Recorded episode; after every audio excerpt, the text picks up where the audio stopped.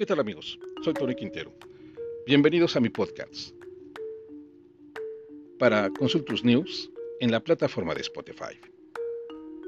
La historia por la que Julian Assange lleva una década en la mira de Estados Unidos. Amado y odiado. Julian Assange ha suscitado la admiración y el resquemor social desde que ganó fama mundial por haber expuesto cientos de miles de informaciones confidenciales a través del sitio web que él mismo fundó en 2006, Wikileaks. Actualmente enfrenta el juicio en Londres, donde se juega su extradición a Estados Unidos. Cuatro años después de haber fundado Wikileaks, Julian Assange hizo una de las publicaciones más impactantes que puso en jaque al gobierno de Barack Obama. Se trató primero de la divulgación de 77.000 documentos militares y meses más tarde la publicación de 400.000 informes sobre la guerra en Irak. El mundo pudo ver imágenes de torturas y asesinatos deliberados a civiles por parte de los soldados norteamericanos. Su arriesgada maniobra, en nombre de lo que Assange denominó traer a la luz las políticas de gobierno de conspiración y miedo, le valió ser el hombre del año de la revista Time en el 2010. La entonces secretaria de Estado de Estados Unidos pidió que la justicia condenara a Assange, pero sus advertencias no lo hicieron flaquear. Al contrario, fortaleció su plataforma de Internet para no solo exponer acciones cuestionables de diferentes gobiernos, sino también de poderosos grupos corporativos.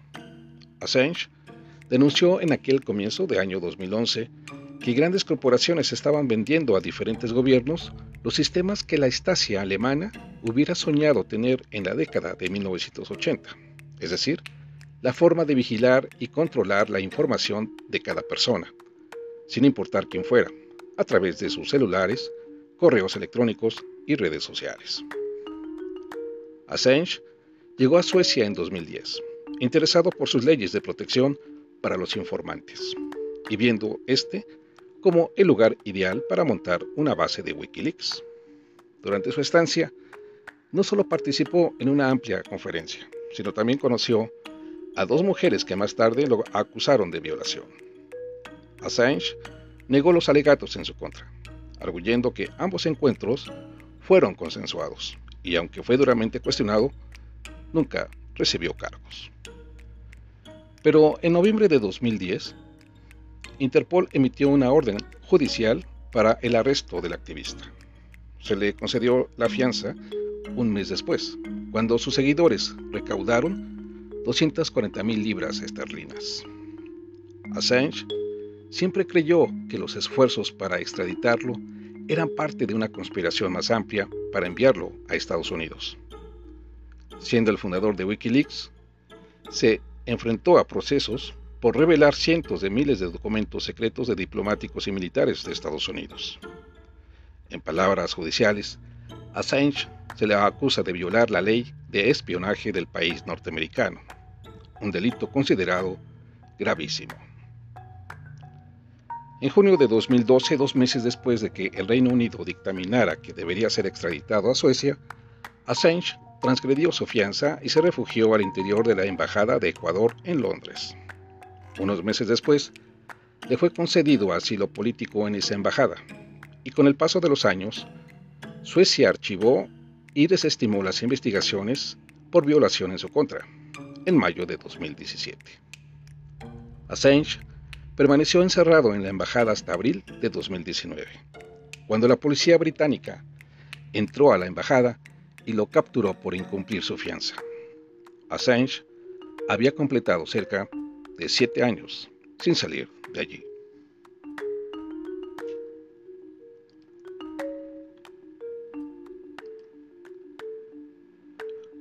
Recientemente, en abril de este año, un juez aprobó la orden de extradición de Assange a Estados Unidos y la remitió al gobierno de Reino Unido. Un juez de Reino Unido ha aprobado la extradición a Estados Unidos del fundador de Wikileaks, Julian Assange, y ha remitido la orden a la ministra del Interior británica, Priti Patel, quien tiene un plazo de dos meses para determinar si la ratifica un juez británico, ha ordenado la extradición de Assange a Estados Unidos, donde hará frente a una condena de 175 años de cárcel por sus publicaciones, ha dicho Wikileaks en su cuenta de Twitter, antes de agregar que Peter tendrá hasta el 18 de mayo para pronunciarse. La ministra deberá determinar ahora si la petición estadounidense cumple todos los requisitos, incluido el compromiso de no ejecutar a Assange en caso de traslado. El abogado defensor Mark Summers ha confirmado ante los medios que enviará al gobierno informes críticos con las prácticas judiciales norteamericanas, según la BBC. La visita se ha celebrado en medio de una protesta en los alrededores del edificio en la que ha participado el antiguo líder del Partido Laborista, Jeremy Corbyn.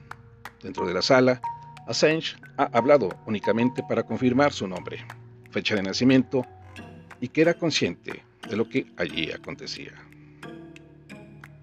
Por su parte, la secretaria general de Amnistía Internacional, Agnes Calamar, ha apelado a la obligación del Reino Unido de no enviar a nadie a un lugar donde su vida o su seguridad corra peligro. Asimismo, ha advertido en un comunicado de que una autorización final por parte de Peitel sentaría un alarmante precedente para editores y periodistas. Teme que Assange sufra en Estados Unidos unas condiciones de reclusión que podrían causar un daño irreversible a su bienestar físico y psicológico. Su estado de salud ha sido precisamente uno de los principales argumentos de sus abogados para tratar de impedir la extradición, apelando incluso al riesgo de suicidio. El caso no tiene precedentes en Estados Unidos, bajo la normativa original, la ley de espionaje de 1917. Muchos académicos consideran que la ley, que nunca se ha utilizado para enjuiciar a un periodista hasta ahora, plantea problemas constitucionales porque infringe los derechos de la primera enmienda a recibir y publicar información.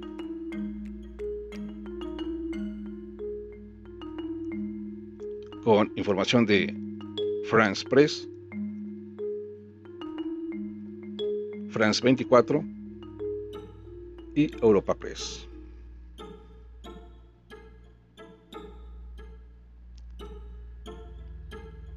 Y nos escuchamos en nuestra próxima edición. Y recuerda que el análisis es ahora Around the World y no se escribe con cualquier tinta,